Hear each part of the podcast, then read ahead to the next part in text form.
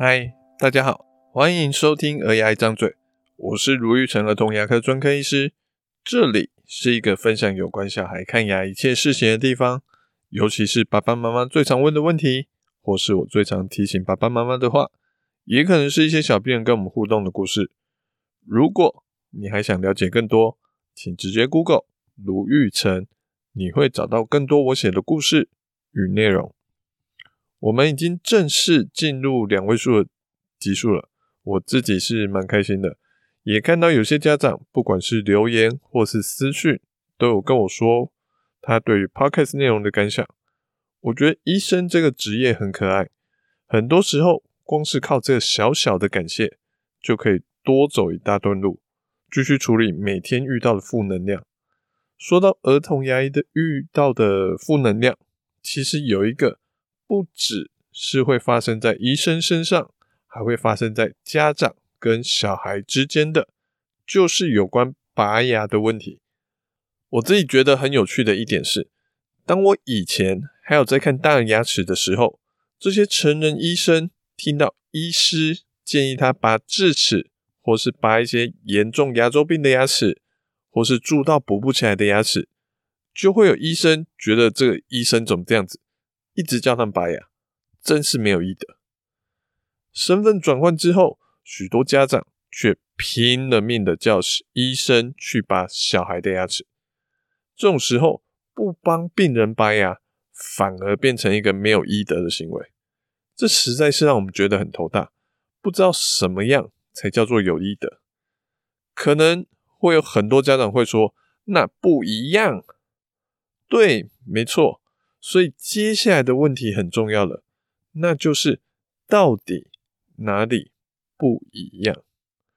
昨天我看诊时，大概有七个病人说要拔牙，有的病人我建议他再等一等，有的病人需要先上麻药再拔牙，有的病人我用手一捏牙齿就捏起来了，看起来都要拔牙，而且都是乳牙下排的门牙在摇，准备要换牙了。看起来都很类似，但实际上真的不一样，所以我们的处置方式也很不一样。其实，不管是在做任何的治疗，甚至在做任何的事情，最好永远都要去问为什么要做，做这个的意义是什么？这个意义可以不用像是哦，这样子我们才可以让自己更好，这种非常高大上的一些理由。你可以问一些最基本的问题，就是到底你现在遇到了什么问题？而这样子的这个做法，这个医疗，这个治疗，可以带给你什么样的好处？现在很多东西都在讲一点零、二点零、三点零、四点零，其实医疗也可以套用在这一套的系统之中。以我很常在推广的豪氏牙套为例，医疗一点零是。因为豪氏牙套是个很好的东西，所以你有蛀牙，赶快来用豪氏牙套治疗哦。二点零是，诶，你蛀牙了，这蛀牙的范围很大，很不好补。豪氏牙套可以帮你用最快速、简单的方式治疗好，让你的蛀牙问题可以迅速的受到控制。三点零再更上一层楼，他说的是我们今天处理的。不是这个蛀牙，是一个让你牙齿不再烦恼蛀牙的一个方案。你只要做了一次治疗，就不用再担心这颗牙齿会蛀牙。你花钱得到的是一个好用、可以咬东西的牙齿，而不是一个牙套。四点零甚至更复杂。当你用了豪氏牙套之后，本来补牙之后，可能又会再面临再蛀牙。再重新治疗，甚至有可能要抽神经做牙套的时间都省了下来。你多的那些时间，可以让小孩多去上好多次的音乐班、才艺班，而且还不用请假，不用烦恼怎么去补课，也可以减少每次带小孩看牙，他就会很紧张，你也跟着很烦恼的情绪问题。你花钱得到的是一个更美好的小孩。不只是一个牙套而已。虽然这些话题说的比较远，但去想想这些医疗动作带来的效益会影响什么，你可能就会做出不一样的选择。回过头来，我们今天的主题：乳牙换牙的拔牙齿问题，到底为什么这件事情会让家长没预约都要跑来现场等个半小时、一小时，也想赶快看到医生？家长担心会发生什么问题？最大宗，大家最会烦恼的是，新的恒牙都长出来了，乳牙却都还没有掉下来。这种时候，恒牙的位置常常会长在比乳牙更靠近舌头的地方。这种两排牙齿的状况是最让家长会烦恼的。烦恼什么？烦恼牙齿会不会从此就长歪？之后我是不是要再花个十万、二十万去矫正牙齿？这个问题我会跟家长说，不管你今天早拔牙、晚拔牙，都不影响将来牙齿整不整齐。牙齿整齐与否，就跟搬家一样，最重要的因素只有两个：房间有多大，还有家具有多大。今天假设你去日本住饭店，房间小小的。可能一张单人床之后就几乎塞满了房间，这时候你还带了一个二十六寸的大行李箱，你可能连行李箱都无法完整的摊开来。可是如果你今天去的不是日本的饭店，而是美国的朋友家，可能他一个房间不只是双人床超级大的，剩下的空间你要放两个、三个行李箱都没有问题。美国人的房间大。你可以放 king size 的双人床，日本的房间小，放个单人床垫，挤挤的，但刚刚好，也还算整齐。可是如果你明明在日本的饭店，却还想放 king size 的双人床，可能床垫都无法平放，会翘起来，那就是你牙齿不整齐的状况。今天你买了一个床垫，要运到这个日本的饭店。不管你到货的当天，甚至前一天、前一个礼拜，就把原本的单人床给丢掉。新的双人床垫太大就是太大，在小小的房间就是放不好、放不平。所以换牙的时候也是一样，不管你早拔牙、晚拔牙，甚至恒牙长出来之后再拔牙，只要乳牙总有一天会掉。它就不会去让你的恒牙从此歪掉，因为人的牙齿一辈子都在变动位置。恒牙太里面太靠近舌头了，舌头吃饭说话的时候会不小心顶到恒牙，恒牙就会往嘴唇的方向跑。恒牙太外面太靠近嘴唇了，嘴唇喝水吞咽的时候会不小心压到恒牙，恒牙就会往舌头方向跑。这时候要往外或往内跑的唯一一个问题是。牙齿它有没有自由移动的空间？如果牙齿虽然受到舌头、受到嘴唇的推挤，但因为空间不够，会被其他牙齿挡住，那它就无法继续移动、继续调整。所以，如果家长担心的是不快点拔牙会歪掉的问题，那你可以完全不用担心。为了要早一天去拔牙。去跟医生、小孩去起冲突是完全没有必要的，整不整齐跟有没有拔牙一点关系都没有。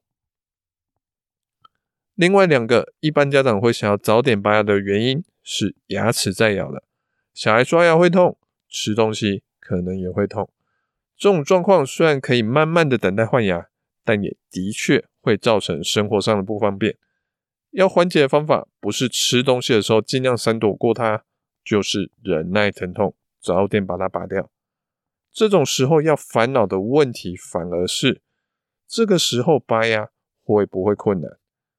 在没有外力介入的前提下，乳牙从刚开始摇晃到真正掉下来，有时候长一点可能会拖到三个月以上。所以如果小孩吃东西三个月都会不舒服。其实真的蛮烦恼的，但是在刚开始摇晃时，这时候乳牙还很稳，要拔牙的时候常常会要上麻药。我说的上麻药是指要打针打进去的那一种，其实也是会有一点不舒服。是要忍耐拔牙的痛，还是忍耐牙齿在摇的痛、刷牙的痛？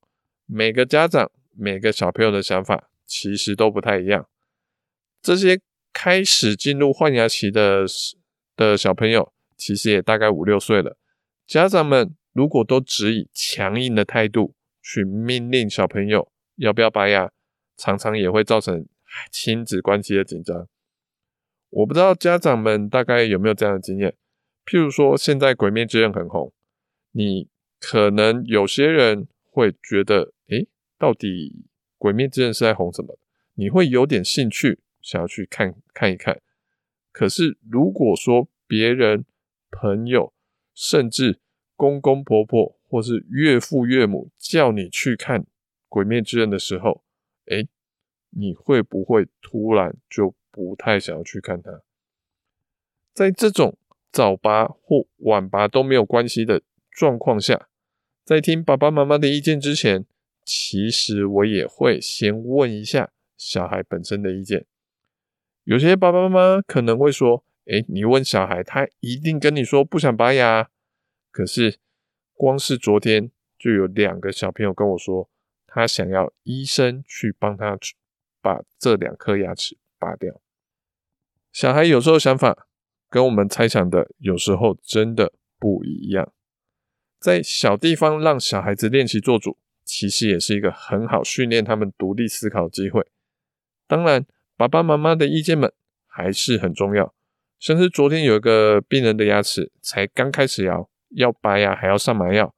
我解释完状况之后，妈妈说了一句话，我就觉得不帮他们拔牙不行。妈妈说了什么？她说：“卢医师。”你其实解释的很清楚了，我也觉得这些牙齿不拔其实也没有关系。但是今天会来找你，主要是我婆婆叫我带小孩来拔牙的。如果今天我不把它拔掉，小孩将来牙齿又乱了，不整齐了，他会念我一辈子说，啊，当初你就是不听我的话，没有赶快拔牙，牙齿才会歪掉的。你要怎么办？虽然我们都知道不是这样的，但是老人家的观念真的不好改。卢医师，我们今天就还是帮他拔牙吧。好，上麻药也没有关系。幸运的是，这个小病人他表现得很勇敢，在上麻药跟拔牙的过程都没有乱动，我们才化解了这场婆媳问题。我们一些以为理所当然的事情，可能都不是正确的，包括上礼拜我们说的刷牙时牙膏可能比我们想的更重要。上一辈的观念不好改，但至少从我们这一辈开始，建立起正确的观念，让我们的孩子长大时可以骄傲地说：“我的爸妈很开明哦。”这一集有点长，我们还是复习一下今天的三个重点。第一个，换牙时恒牙会不会整齐，只跟牙齿大小还有长牙大小有关，跟早拔牙、晚拔牙无关，不需要为了这个来早点拔牙。第二个，吃东西会痛跟刷牙会痛的时候，可以考虑早点拔牙，但可能要上麻药打针。第三个，做决定前先听一下孩子的想法，不要让爸妈的紧张造成小孩无谓的不愉快。我是卢玉成儿童牙科医师，如果你喜欢我们这节的内容，欢迎分享和给我们一点评论跟意见哦，我们下次见，拜拜。